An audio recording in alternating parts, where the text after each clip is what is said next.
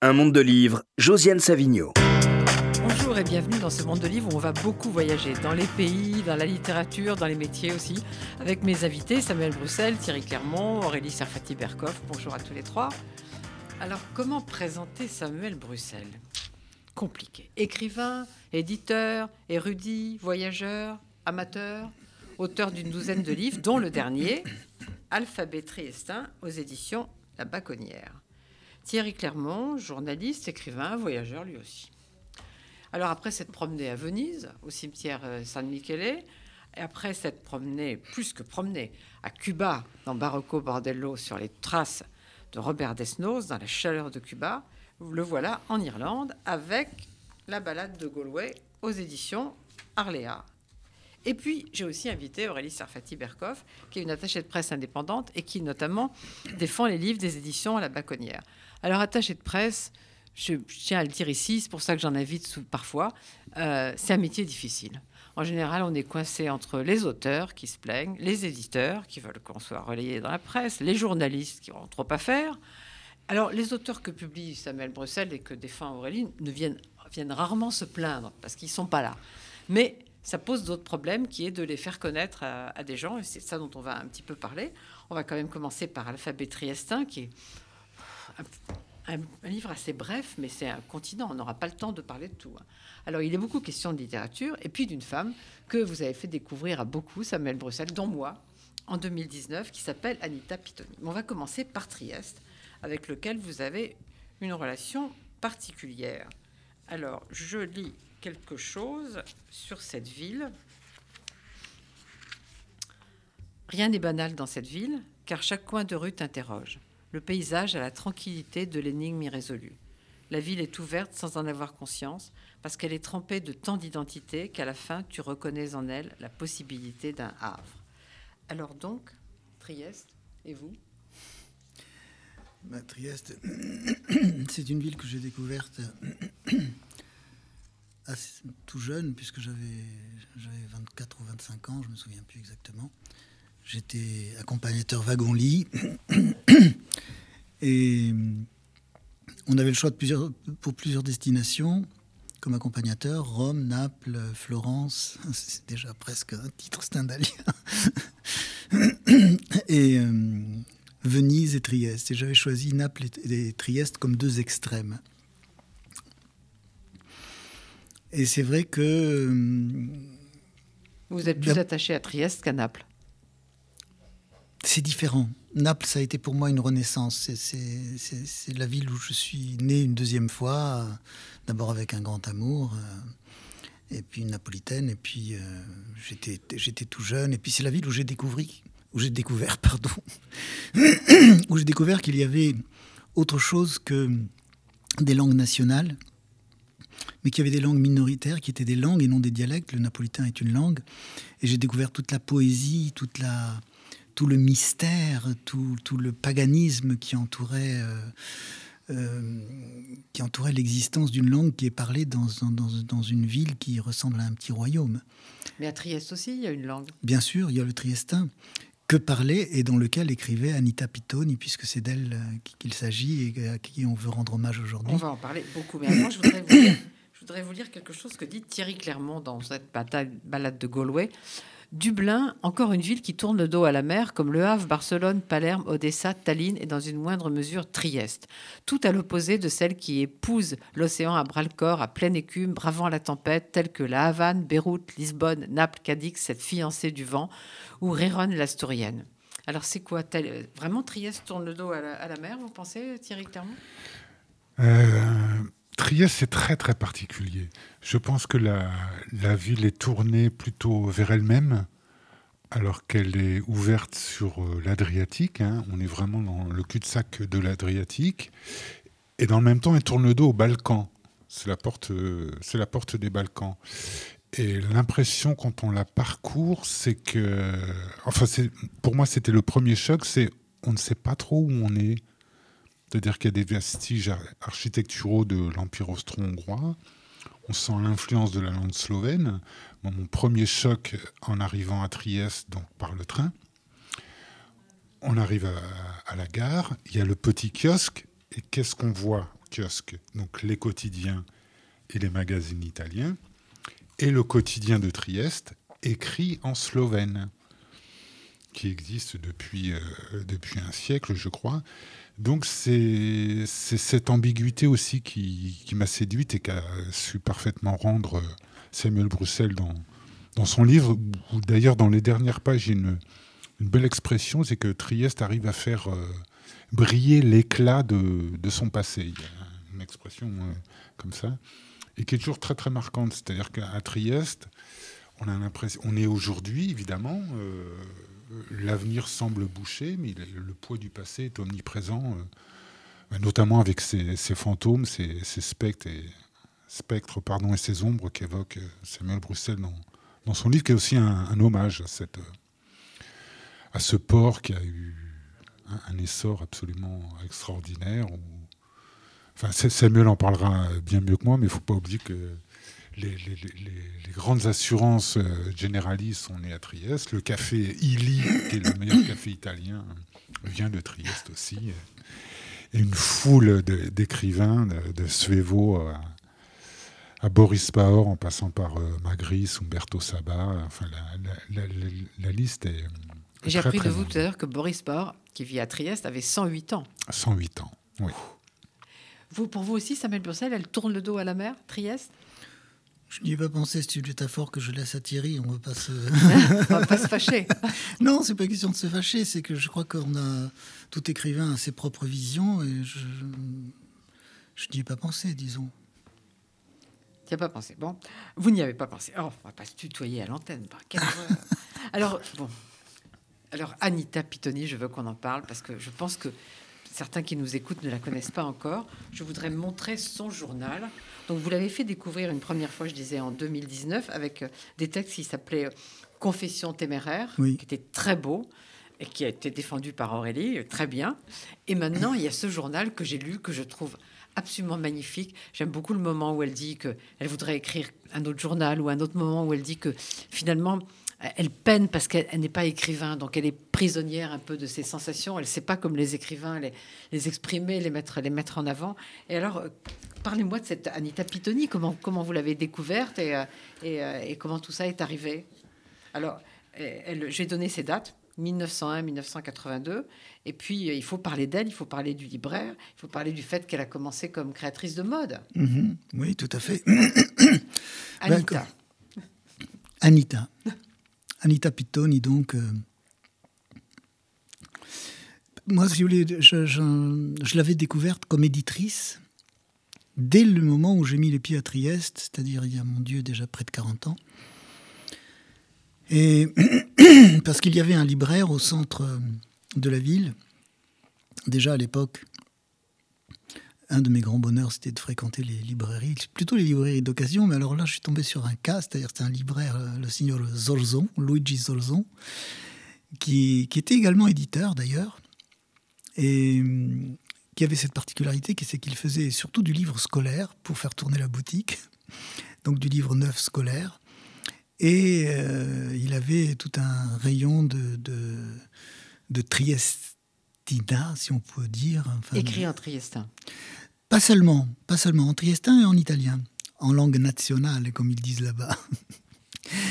Euh, et euh, j'avais remarqué, j'avais découvert des petits volumes, des petites curiosités. Vous savez, quand on, quand on, quand on aime euh, comme Thierry d'ailleurs, euh, je n'en doute pas, euh, traîner dans les librairies et découvrir des petites choses bizarres.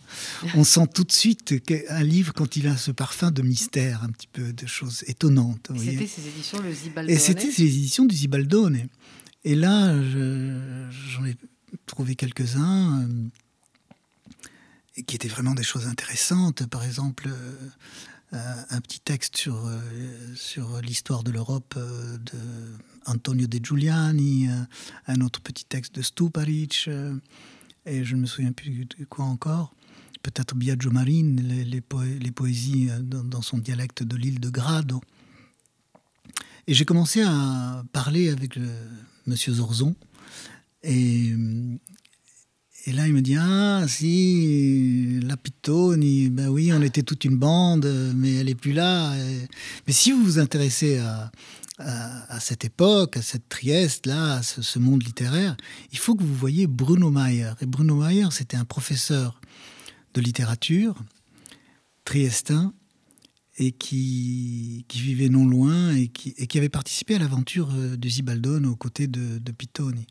C'est comme si, c'est ainsi que j'ai eu la chance, grâce au libraire Zorzon, de rencontrer le lettré. Alors pour le coup, vous, m'avez présenté comme un érudit que je ne suis pas, et c'est pas de la fausse modestie. Je suis simplement quelqu'un de très curieux. Et évidemment, euh, quand on est en proie à la curiosité, à la fin de découvrir des belles choses, on est trimballé de gauche à droite parce qu'une chose vous renvoie à une autre. Mais à l'époque, vous ne saviez pas que la Pitoni écrivait. Non, non, je l'ai su comment.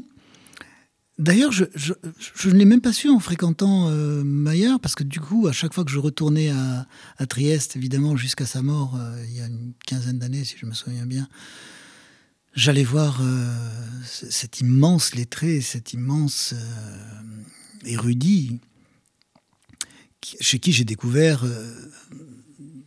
des inédits de, de, de, de, des choses invraisemblables parce qu'il avait une bibliothèque extraordinaire. Alors je lui disais, oh, euh, tu me permets, je, vais aller faire des photocopies en bas de ce livre. Il me dit, non, non, t'inquiète pas, euh, on va envoyer quelqu'un, il fait froid, il y a la bora qui s'ouvre, tu vas prendre froid.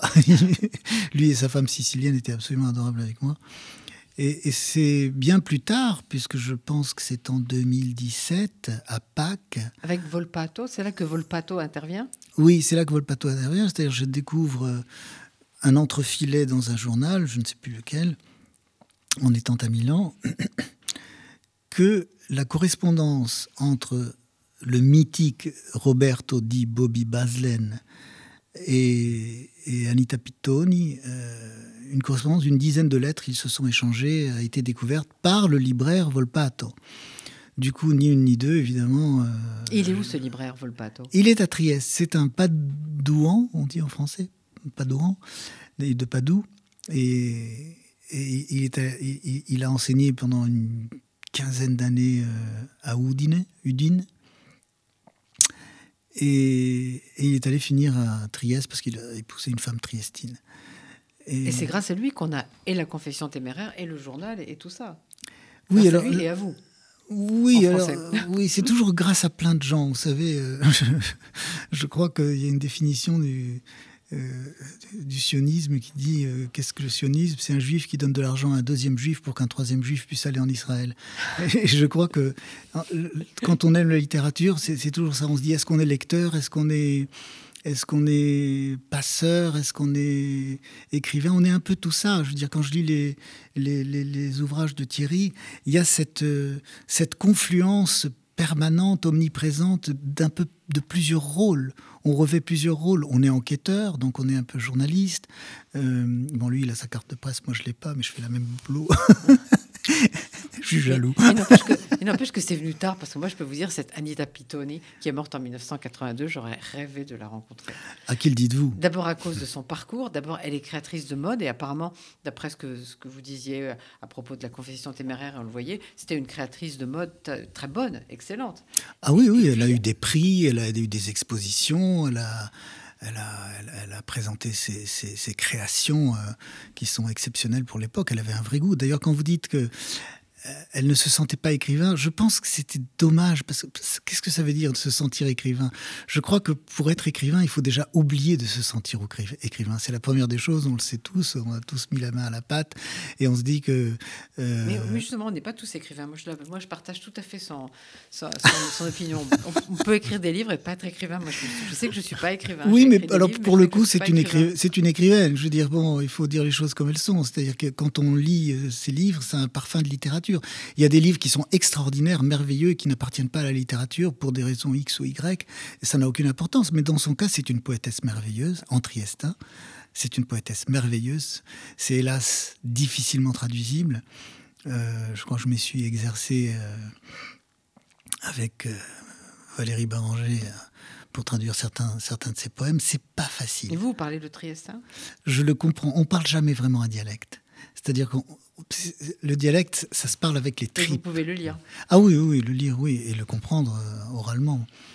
Quand, quand, quand, quand, la personne n'est pas trop, trop euh, en état d'ébriété linguistique. Dans, votre, livre, on va parler d'autres écrivains. On n'aura pas le temps de parler de tous les écrivains, tellement il y en a. On aura évidemment quand même le temps de parler d'Umberto Saba. Mais avant, je voudrais demander à Aurélie Sarfati-Berkov comment on s'y prend pour faire euh, comment dire connaître Anita Pitoni à des journalistes pressés qui, euh, qui vont vers le plus facile souvent. On prend le temps. Euh, ça, c'est une des choses capitales quand on fait ce métier, c'est prendre le temps et jouer sur le temps. effectivement, quand Samuel m'a fait lire Confession téméraire il y a deux ans, je suis tombée en admiration, en amour total pour Anita Pitoni ça joue beaucoup sur la confiance, bien entendu, quand on fait ce métier depuis longtemps, qu'on connaît les journalistes, qu'on connaît leur goût. On essaie d'aller vers, euh, vers ceux dont, le goût peut être porté vers ce type de littérature. Euh, et, euh, et, voilà, on, travaille de façon individuelle, on essaye de faire de la haute couture sur ce, sur ce type de livre. Euh, chaque, chaque personne, chaque dialogue compte. Quand on essaye de parler d'un livre à quelqu'un, vraiment, s'il y a un lien personnel qui s'installe. Et avec Anita Pitoni, avec vous, par exemple. Vous avez été une des premières à en parler euh, dans Lire il y a deux ans. Euh, je pense qu'effectivement, il faut trouver la bonne personne, la personne qui sera sensible à ces mots, à cette littérature, à cette personnalité. Peut-être avec la crise sanitaire, c'est un peu plus difficile parce que j'ai pas encore lu beaucoup de papiers sur le, sur le journal. C'est pour ça que je le montre, parce que je voudrais vraiment que qu'on l'achète et qu'on qu'on le lise. Parce ça va venir. Et euh, Thierry Clermont, je suppose que vous avez lu Anita Piton. Oui, oui. En fait, je l'avais découverte euh, bah, dans une librairie à Trieste. Et en fait, le, cheminement venait d'un autre auteur euh, triestin évoqué par Samuel, c'est-à-dire. Oui. Ils étaient évidemment très très proches. Donc moi je l'ai découverte dans un premier temps euh, euh, dans, la langue d'origine. Et quand il y a deux ans... Dans le triestin, vous lisez le triestin vous aussi? Un peu, parce que c'est très proche du vénitien. Très fort, c'est très très proche du vénitien. Et comme dit justement Samuel, c'est une langue qu'on peut comprendre ou saisir, mais qu'on ne parle pas. On est étranger à cette langue. C'est vraiment la langue de la famille, la langue des amis, et le texte que vous avez découvert, c'était la confession téméraire? Oui, je crois que c'était ça. je crois que c'était ça. Oui. Et j'ai tout de suite été enchanté par le, le ton, le, regard posé sur, euh, sur les choses, la vie. C'est un peu banal de, de, le dire comme ça, mais moi, ça m'a fait penser, euh, je me trompe peut-être, à, à, Catherine Mansfield, à son journal. Et Catherine Mansfield apparaît dans, dans le journal. oui, oui, c'est-à-dire qu'on essaie d'approcher les choses, on n'est pas bien, on, est triste justement parce qu'on n'arrive pas à, saisir, parce que l'horizon est bouché. Et une espèce d'écriture à fleur de peau, comme ça, qui est, euh, qui est de la littérature sans en avoir l'air. Mais toute littérature est de la littérature sans en avoir l'air, je trouve. dès que, dès, que dès que les tambours roulent, c'est déjà. c'est vrai que j'aime pas trop les tambours. Comme disait Baudelaire, de la littérature de caporal. Mais je vais, je vais lire un, passage de, dans, le livre de, Samuel Bruxelles, euh, Alphabet Triestin, mais c'est Anita Pitoni qui parle. La patrie, c'est la terre où l'on parle sa langue, puis c'est la région où l'on est, puis c'est la ville où l'on est né, puis c'est la maison où l'on vit, puis c'est la pièce où l'on travaille, qui est la plus grande de nos patries, que l'on transporte avec nous dans le monde entier, l'endroit où l'on élit sa patrie, la pièce la plus tranquille où l'on travaille le mieux. Oui, c'est un passage magnifique parce que c'est un élan de patriotisme dont on a tous besoin. On a tous besoin d'une patrie, même si c'est pas à la mode de le lire. Et au fin de compte, c'est un, un élan de patriotisme tellement antinationaliste. Euh, aujourd'hui, on confond beaucoup patriotisme et nationalisme, mais la patrie, c'est une maman. Et je pense que euh, on vous pointe du doigt comme nationaliste dès le moment où on sent que vous avez une maman et que vous l'aimez. Avoir une maman et l'aimer, ça, me, laisse perplexe, ça me sans voix, c'est le cas de le dire, sans voix. Bref, cet alphabet triestin, euh, en fait, je disais, c'est tout un monde, c'est un continent, c'est un carnet de bord. Mais alors, j'ai trouvé une phrase de Umberto Saba qui dit Les livres anciens ne me blessent pas comme les livres modernes. oui. C'est votre cas, Samuel Bruxelles? Euh, Oui, un petit peu, un petit peu. Mais je crois que c'est le cas un peu de tout le monde parce qu'on est toujours on vit dans le monde contemporain, donc euh, les livres modernes appartiennent au monde contemporain, et, on a forcément, euh, étant trempé du matin au soir dans le monde contemporain, et comment pourrait-on faire autrement, on en souffre. Et, donc, euh, c'est vrai qu'on n'a pas la distance. On, a la distance. Savez ce que dit Stendhal, le merveilleux Stendhal le merveilleux Henri Bell, Arrigo Bell, puisqu'il se disait milanais, hein, sur sa mm. tombe, son épitaphe est en, en italien.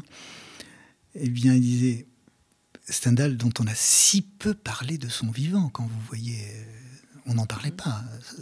Son, libraire éditeur à Palais Royal s'arrachait les cheveux, disait écoutez, venez prendre les, livres qui restent.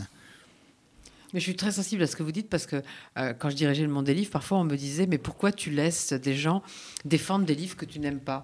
Et je disais, mais c'est très difficile d'être certain de ce qu'on fait sur la littérature en train de se faire, les livres modernes, comme vous dites. Donc, euh, je les laisse défendre parce qu'ils les, aiment et puis on verra plus tard. Quoi. Ben oui, Stendhal disait euh, J'ai pris un billet à la loterie qui est d'être lu 50 ans après ma mort. Ça a marché. Il, a pris un bon billet. Hein. Vous aussi, Thierry Clermont, les livres anciens vous blessent moins que les livres modernes? Je crois que je partage l'avis de Samuel. Hein. Je crois qu'on ne peut que, que le partager. Le, les livres modernes, ceux, qui sont publiés aujourd'hui, donc sont évidemment des, livres d'aujourd'hui. ensuite, est-ce que ces livres vont, est-ce, qu'ils sont faits pour être consommés?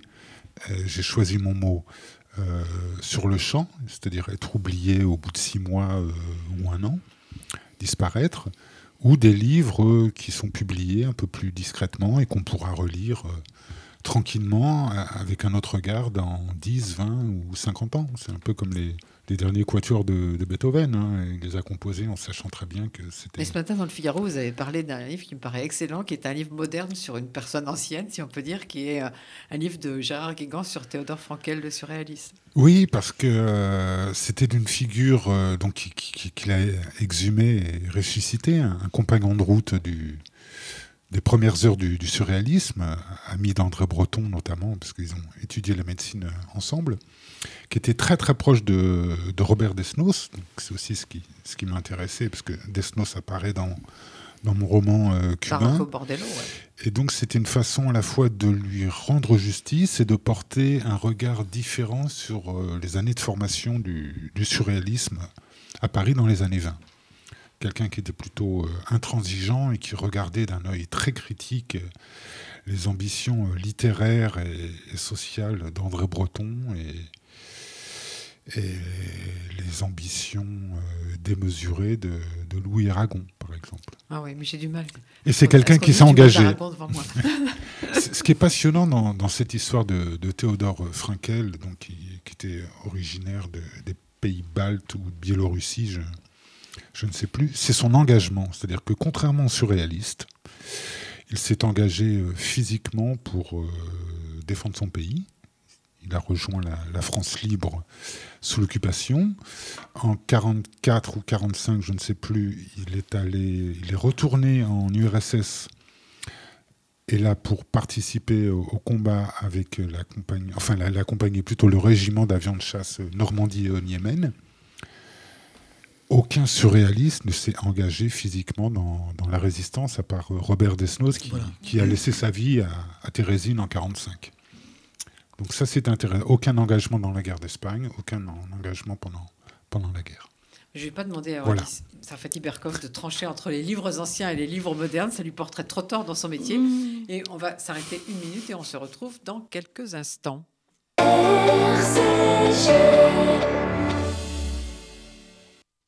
Depuis 1950, le Fonds social juif unifié combat la pauvreté et l'exclusion et met des actions essentielles au service de la solidarité.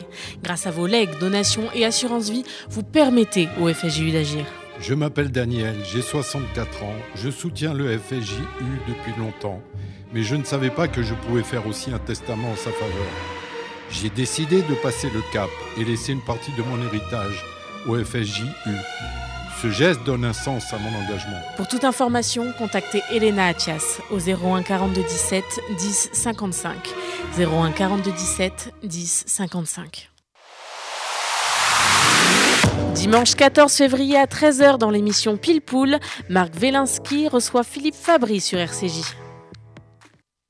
Depuis près de 120 ans, le KKL reconstruit le pays d'Israël. Parcs, forêts, réservoirs d'eau, infrastructures, programmes éducatifs. En léguant tout ou partie de votre patrimoine, vous participerez au projet sioniste et laisserez votre empreinte en terre d'Israël. Contactez en toute discrétion et sans engagement le KKL et demandez l'INDA. KKL 01 42 86 88 88 01 42 86 88 88.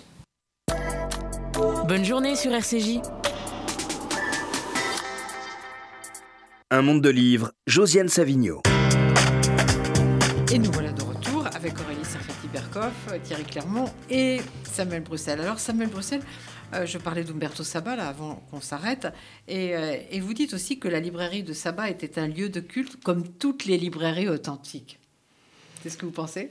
Oui, je le pense vraiment, parce que j'ai fréquenté des librairies, j'ai eu la chance de fréquenter de très vieilles librairies comme la, la librairie euh, russe Dom Knigi de la rue de l'Éperon à Paris 6e, où, où- régnaient deux, frangins euh, euh, de pères russes, euh, deux authentiques parigots, mais enfin qui étaient parfaitement russophones.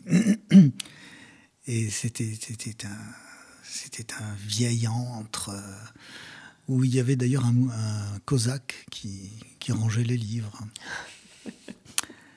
Et cette librairie n'existe plus depuis, depuis la, chute du mur, je pense. Et puis j'avais fréquenté une librairie euh, en sous-sol, la fameuse 8484 Charing Cross Road, qui a été rendue célèbre par un petit livre, et qui était, euh, qui était au cœur de Soho. euh, on descendait les marches d'un escalier, on trouvait un vieux poêle, on servait du thé. Et c'est là où, à l'âge de 20 ans, en découvrant Londres, qui était un- alors pour le coup un monde immense, euh, j'ai découvert euh, tant de poètes euh, et tant d'horizons littéraires, aussi bien classiques que contemporains, du monde entier. Parce que c'était c'était la cave au trésor. C'était et je veux dire que oui, C'est entre caverne d'Ali Baba et lieu de culte. oui, mais voilà le lieu de culte. euh, Pour vous aussi, Thierry Clermont, lieu de culte? Complètement. Et Aurélie Ah, totalement. Je pense qu'il y a des, villes que j'ai visitées euh, où enfin, je me suis rendu uniquement par, euh, parce qu'on m'a appris ou conseillé de, de faire un tour dans telle ou telle librairie. Mais ce qui est attristant, c'est que tant de librairies qu'on a aimées ont disparu. Vous, vous en parliez, euh, Samuel Bruxelles, il y en a d'autres. Le, le Village Voice à, à Paris qui a disparu, que j'aimais beaucoup. La librairie espagnole, rue de Seine, a oui, disparu des librairies aussi. à New York aussi que j'aimais qui ont disparu. C'est triste. Mais il se crée des, des belles librairies. Ici, j'ai reçu euh, les, les libraires de Ici Grand Boulevard, qui sont deux filles qui, sont, Oui, qui oui, se oui, battent pour, euh, et qui ont quand même racheté un magasin de fringues. Mm. Enfin, elles ont pris la place d'un magasin de fringues. C'est l'inverse de ce qui se passait habituellement sur deux niveaux. Sur les a- grands boulevards. Sur les fait. grands boulevards, au métro Poissonnière, il y a euh, un, un- un- un étage consacré à la littérature pour la jeunesse qui est absolument formidable. C'est vraiment très très bien. Je vous conseille d'aller à ici Grand Boulevard. Donc, on n'est pas pessimiste, on n'est pas décliniste ici. Il y a aussi des, des choses qui. Alors, on a parlé un peu de Roberto Baslen, mais je voudrais quand même qu'on dise un mot sur ce Bruno Pinkerley. Qui est, Ah. dans le, qui est dans le livre et qui me, qui me paraît fascinant. Qui est donc un érudit, lui aussi, un médecin, médecin pédiatre, c'est ça médecin pédiatre, Fa- oui. Fasciné par Stendhal, c'est ça Fasciné par Stendhal, il a légué d'ailleurs sa, sa bibliothèque, euh, qui était une des plus riches au monde de Stendhaliana, qu'il a léguée à la, à la bibliothèque Sormani à, à Milan. Et c'est c'est un personnage extraordinaire que j'ai découvert euh, par un petit livre qu'avait publié Myriam Cohen, qui était euh, la fille euh, d'une très chère amie de Pinkerley. C'est un livre en français ou c'est un livre en... Non, c'est un livre en italien. pareil italien? pareil en italien. Et puis, Jamais traduit. Non, jamais traduit. C'est un personnage euh, extraordinaire qui m'a, qui m'a moi personnellement réconcilié avec une gauche authentique. C'est-à-dire que c'était, euh, il appartenait à, une, à la bourgeoisie juive euh, très cultivé de Trieste. Et il, était, il a été antifasciste au moment où antifasciste voulait dire quelque chose, avait un sens. Mais surtout, je crois que c'était un, il, avait, un rôle politique euh, à Trieste en tant que socialiste radical, quelque chose comme ça. Mais évidemment, ce qui m'a rapproché de lui, ce sont ces deux gros volumes qui ont été publiés par l'éditeur dont je parle, qui est euh, Vanni Scheiwiller, qui était un petit éditeur milanais, qui avait euh, un peu d'argent et qui a fait des livres absolument merveilleux, un peu à la façon d'Anita, mais lui était moins précaire financièrement, c'est-à-dire qu'il avait une collection de tableaux qu'il avait hérité de son père. Et à chaque fois qu'il manquait un peu d'argent, il vendait, il vendait un tableau. Anita, n'avait pas de tableau avant. elle, avait une vie difficile comme éditrice. Oui. Et ce personnage m'a fasciné. J'ai été voir d'ailleurs euh, Myriam Cohen à Turin. J'ai cherché ses, ses coordonnées. J'ai été la voir parce que je voulais en savoir plus sur, euh, sur Pinkerley. Mais on a envie d'en savoir plus. Vous devriez enfin traduire ce, ce livre dont, dont, vous parlez. Parce que moi, c'est avec Anita, c'est un de mes personnages préférés de ce livre, ce Bruno Pinkerley. Vous avez un personnage préféré, Thierry Clermont, dans ce livre? Dans cet alphabet triestin de Samuel Bruxelles? Il y, en a trop, donc certains, certains sont familiers, euh, d'autres que j'ai découverts, mais euh, comme je lis les livres de Samuel depuis pas mal d'années, Samuel qui est un ami. Donc je vais de découverte en, découverte. Hein. Je crois que j'avais commencé par euh, lire son, son livre Ma valise. Ensuite, il y a eu le, le métronome euh, vénitien et d'autres. Et souvent, c'est des, découvertes, comme, comme disait Samuel, qui nous permettent justement de, de rebondir vers d'autres lieux, d'autres personnages, d'autres objets aussi. Aurélie Sarfati Berkov, vous avez un personnage préféré dans cet alphabet triestin euh, J'ai tendance à être un peu comme vous. Pinkerley, et Anita. Pinkerley et Anita. Bon, enfin. Alors, euh, on va se téléporter en Irlande. Donc après les grosses chaleurs de Cuba, euh, Thierry Clermont, vous avez voulu un peu de fraîcheur Oui, il faisait, il faisait très très chaud durant ces, les, deux semaines que j'ai passées en Irlande, c'était en, en, juin 2019, donc j'ai connu l'Irlande sous un, un ciel d'azur, un soleil radieux. Euh, Mais quand même pas les chaleurs de Barocco Bordello publiées au seuil. Non, on est loin, loin, de, loin des chaleurs tropicales. Mais j'avais envie de, de, me promener sur une, sur une autre île. Euh, une île souvent avec des, des particularités, c'est-à-dire qu'on y parle en général une autre langue que celle euh, que la langue nationale dont, dont parlait Samuel. Euh, à Cuba, en tout cas à La Havane, l'espagnol parlé est vraiment un espagnol euh, local. Avec, euh, il n'y a plus de consonnes. Il n'y a plus de consonnes, on avale les S, un peu comme en Andalousie. plus des mots influencés par, par l'américain. à Venise, on parle le, vénitien, enfin on l'entend dans, on l'entend dans les rues, aux terrasses de, de bistrot, dans les, dans les épiceries et chez le boucher. Et euh, en Irlande, notamment cette partie, donc là on est vraiment à l'ouest de, l'Irlande, à Galway. Et, justement, pourquoi Galway? vous, vous rendez Depuis Dublin, vous vous rendez en train à Galway. Pourquoi Galway? Parce que Galway fait partie de ces, euh, de ces noms, de ces sonorités. Théophile Gauthier parlait de de sonorités mystérieuses. Je pense que euh, on, peut être attiré par un, lieu, une ville, d'abord par la sonorité. C'est par exemple les îles Lofoten, c'est c'est Novosibirsk, c'est Samarcande. Euh, on est attiré par le, nom de pays, comme disait, comme disait Proust. Et Galway, Galway, comme on dit là-bas, cette espèce d'aura de, de, valeur ajoutée imaginaire euh, assez forte. Euh, où se mêlaient plein plein de choses. Hein. Donc il y avait à la fois des, des, figures historiques comme, euh, et littéraires comme, euh, comme Joyce et Yeats, bien bah sûr. Oui, on va en parler un peu parce qu'on va, va, se balader un petit peu dans. et un imaginaire complété un peu par ce qui s'était passé au, au 19e siècle, au début du 20e siècle, notamment les, les luttes d'indépendance.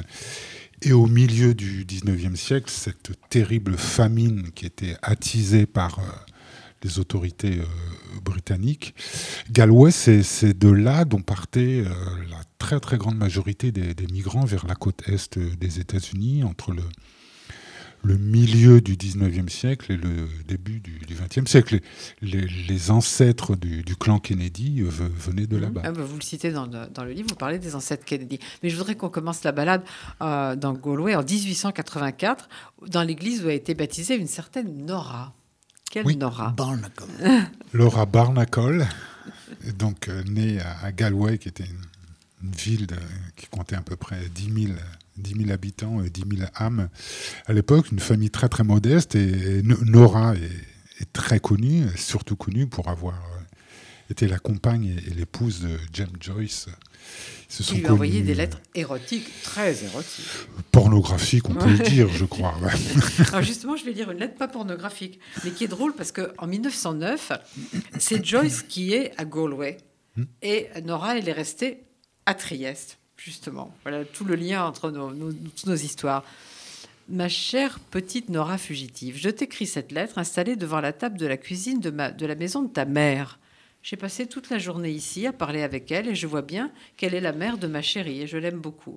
Elle a chanté pour moi The Last of O'Grim, mais elle n'a pas le cœur de me chanter les derniers couplets où les amants échangent leur gage d'amour. Je passerai cette nuit à Galway. Comme la vie est étrange, n'est-ce pas, mon cher amour?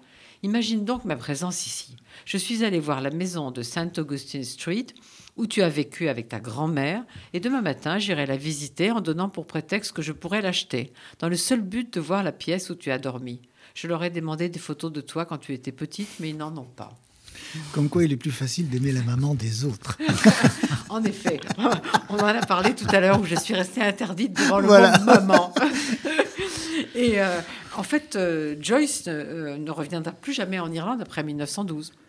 Oui, c'est ça. C'est-à-dire qu'à l'époque, il vivait, vivait à Trieste, où il s'était installé en, en 1904 ou 1905, je, sais enfin définitivement installé en 1905 pour une, pour une dizaine d'années.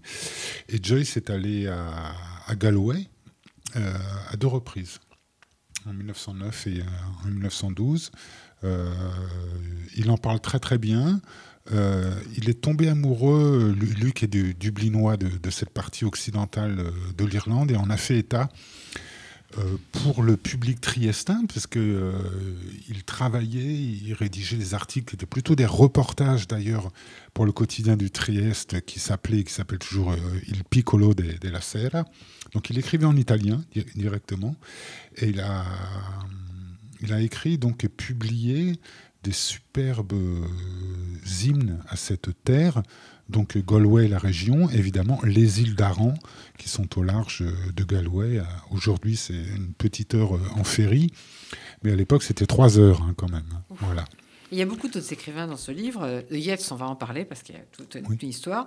À Beckett et puis Michel Déon qui habitait cette région. Oui, bien sûr. Il était du, comté de, Galway où il s'était installé dans un ancien presbytère qu'il avait qu'il avait euh, aménagé, que, que, sa fille Alice, donc, qui est éditrice à la table ronde, connaît très bien, parce que elle y a vécu et poursuivi ses études à l'université. C'est assez magique. C'est une très belle région, c'est vrai. C'est une très très belle région. Et, Joyce, en parlant des, des îles d'Aran, donc des trois îles d'Aran qui forment une espèce d'archipel, en parlait comme le, le lieu le plus étrange au monde. Mais alors, allons à Cool Park, dont vous dites que c'est le début du Yates Tour. Alors, tout ça, ça m'a vraiment intrigué. Oui, parce que Yates est tombé amoureux de, cette région par l'intermédiaire d'une amie. Mais Cool Park, euh, c'est quoi? C'est un parc protégé? Enfin, C'est une, réserve? C'est quoi? Ça tient du parc de, la réserve parce qu'il y a beaucoup d'oiseaux, il, y a beaucoup, il y a beaucoup d'animaux, donc je crois que c'est répertorié euh, nationalement comme un parc euh, protégé. Naturel. Parc naturel, merci.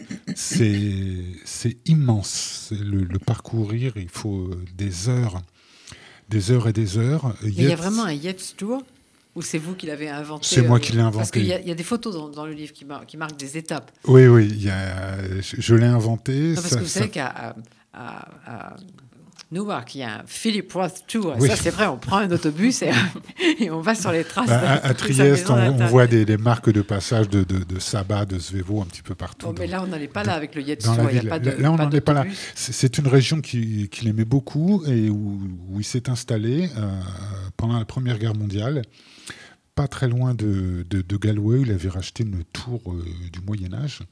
Oui, qui est dans la tour euh, Belali, voilà. qui est un peu, un peu assez austère, c'est Ouais. médiéval. Hein, c'est, Ouais. euh, Je peux pas la montrer parce que ça sort pas très bien en c'est une tour carrée, c'est de la vieille de- pierre du, je sais plus, du 12e ou, ou du 13e Et j'ai siècle. pas vu de fenêtre quasiment. Il y, a des, il y a de toutes petites fenêtres, ce sont plutôt c'est- des c'est cette fenestrons. tour qui s'appelle Tor Balilé, c'est Oui. ça, oui. Est- voilà, qui, Et on la visite qu'il avait racheté. Oui, on la visite, euh, bah, comme on peut visiter évidemment euh, Cool Park, qui lui inspirait pas mal, euh, pas mal de poèmes, notamment un recueil où, où il parle de, de ces signes mystérieux euh, sur le grand lac de, de Cool Park, qui est vraiment un endroit magique. C'est ça en fait. Je ne sais pas si on la voit. Oui, mais cette avec- tour, c'est ça. Avec des Voilà. toutes petites, toutes petites, Toute euh, petite fenêtre, ouvertures, assez claustrophobe comme endroit, je trouve. euh, complètement. Enfin, ça sort. le- Et donc Yes a vécu là. Il a acheté, il a vécu là. Oui, il y a quelque chose du, du château de Barbe Bleue quand même. Voilà. Alors, il y a un petit détour par Dublin aussi. euh, dans, dans votre livre, je voulais en parler parce qu'il y a ce café, euh, euh, ce bar magnifique qui s'appelle le Toner, qui est, euh, Le tonner qui est, en, mythique. euh, qui est en, en- en photo dans, vo- dans votre livre. Et, et là, on, on- on arrive au livre moderne, j'allais dire, on trouve des écrivains contemporains comme, comme Toybin, que j'aime bien aussi, donc Oui. j'en profite pour le citer. Voilà. Callum Toybin l'a, fréquenté ici sous lait. Euh, également, il y a bah, Peter O'Toole, évidemment. Il y a Patrick Kavanagh, que Samuel connaît bien parce qu'il l'a édité et, fait traduire euh, en Vaincu français. par l'amour. un titre pareil. Vaincu par l'amour Vaincu par l'amour. Vaincu par C'est pas mal. Grand poète. Et c'est un endroit poète. mythique et c'est le Yeats qui était quand même quelqu'un de très, de très sobre, on va dire les, les- les choses comme ça, qui ne fréquentait pas les pubs. Austère, même, on peut dire. Oui, vraiment presque calviniste. Oui, hein, oui, oui, euh. On, Ouais. serait tenté de, de dire. avait fréquenté ce, ce pub, le, le Toners, pour voir un peu à quoi ressemblait. Donc il s'est contenté d'un- verre de sherry, comme on dit. Il est allé un peu dans, dans l'arrière-salle, et puis euh, je crois qu'au bout d'un quart d'heure, 20 minutes, il est, il est rentré à la maison. Il n'a pas été convaincu. Alors que c'est le grand poète de, de l'âme de l'âme irlandaise, quand même. Et en fait, j'avais pas fait exprès, mais il y a beaucoup de liens entre vos livres, puisqu'il y a Oui. Trieste. hein. et il y a encore un autre lien entre l'Irlande et Trieste.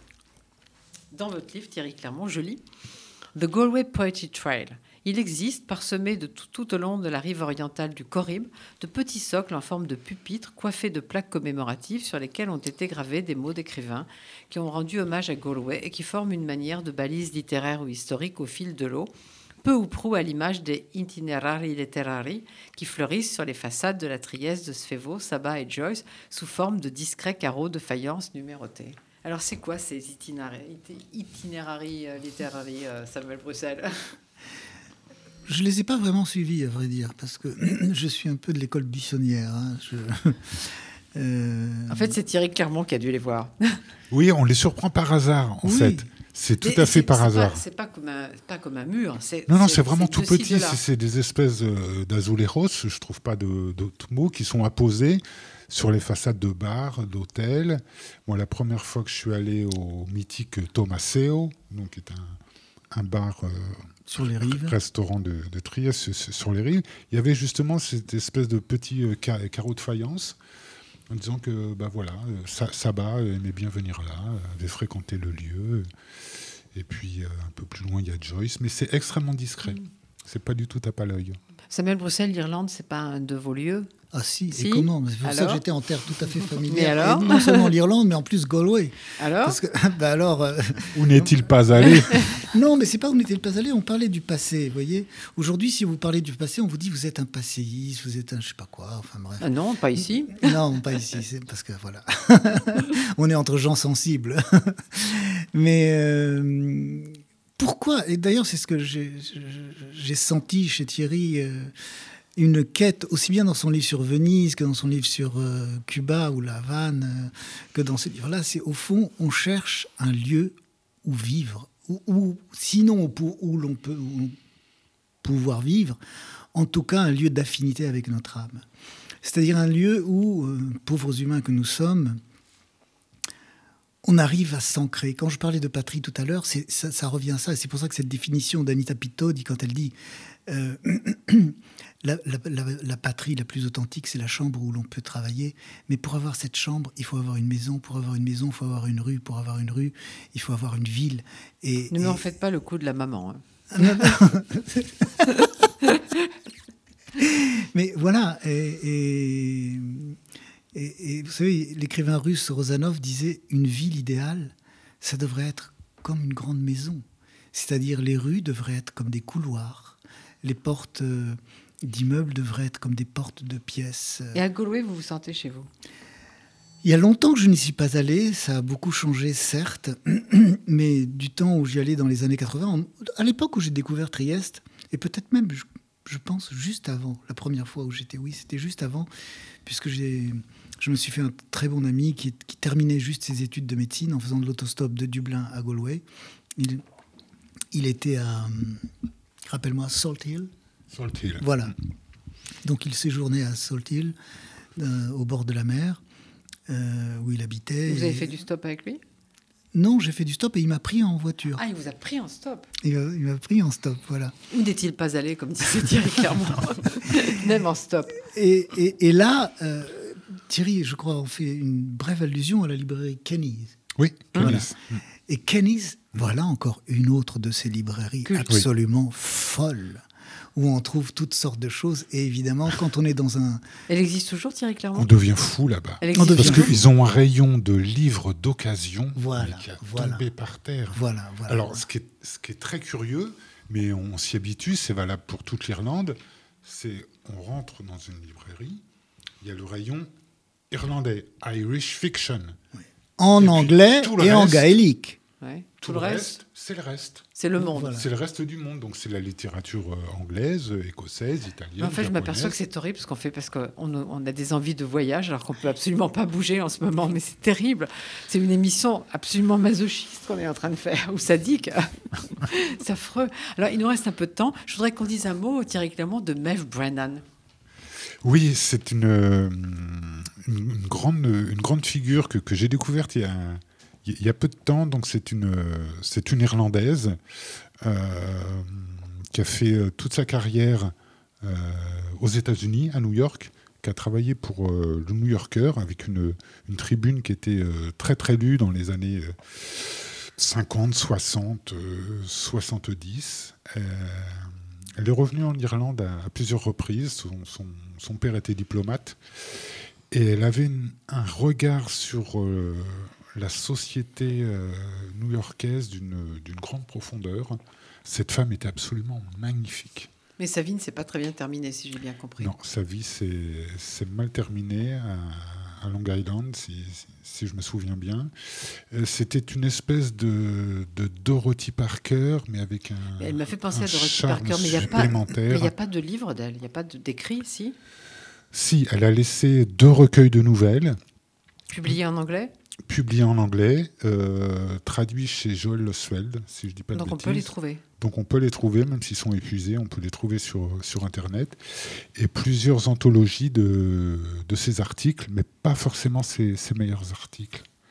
C'était une, une femme qui a fréquenté euh, beaucoup d'écrivains, beaucoup de, de poètes, d'acteurs, euh, assez, assez torturés mais son, son regard, ses impressions euh, sur New York qui ont l'air un petit peu euh, superficielles, euh, légères. Elle, c'est vraiment, c'est vraiment Manhattan.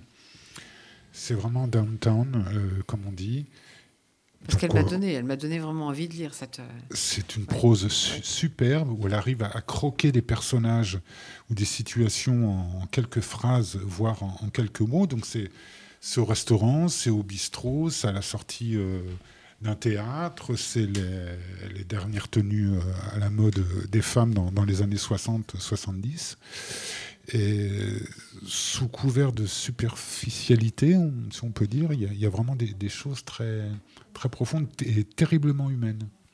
Alors, je crois que Samuel Bruxelles a un projet qui s'appelle Continent Italia, un livre qui va paraître normalement en septembre euh, chez Stock. Et euh, donc, ça, résume bien ce qu'on disait, que ces deux livres proposent des, continents, alors que ce sont deux petits livres. Et, euh, Continent Italia, c'est comme si vous aviez remis Trieste dans tout le, dans tout le continent. Sauf que Continent Italia, il précède Alphabet Triestin de plusieurs années. C'est-à-dire c'est un livre qui devait paraître euh, il y a déjà 5 ou 6 ans chez Grasset, et puis les choses étant... Et Thierry Clermont, je crois qu'il a eu un livre qui est un peu interrompu par, euh, par le fait qu'on ne peut pas voyager. C'était un livre sur les, aux États-Unis que vous étiez en train de faire. Oui, voilà, donc euh, c'est un livre toujours en cours sur, sur, sur, New York et plus précisément sur Long Island, parce que je continue d'explorer d'explorer les îles. Donc Long Island au large de, de Manhattan, depuis, depuis l'ouest avec Brooklyn et le Queens, jusqu'à l'Est avec les, les comtés de, de, Suffolk et de, de, Suffolk et de, Nassau pour aller jusqu'à jusqu'à Montauk. Là, j'ai exploité une, une, bonne partie du, de, de, l'île, mais j'ai qu'une hâte, c'est d'aller à Montauk et, et Sagarbor. à défaut de voyager, il faut lire. Donc, Alphabet Triestin de Samuel Bruxelles aux éditions à la Baconnière. La balade de Galway de Thierry Clermont aux éditions Arléa. Et puis le journal d'Anita Pitoni, s'il vous plaît. Mm. Allez-y, aussi aux éditions La Baconnière. Et voilà, ben alors, euh, après, on ira se balader quand même. Donc merci à tous les trois. Merci. Merci, à, Louise pour la réalisation. et puis maintenant, le journal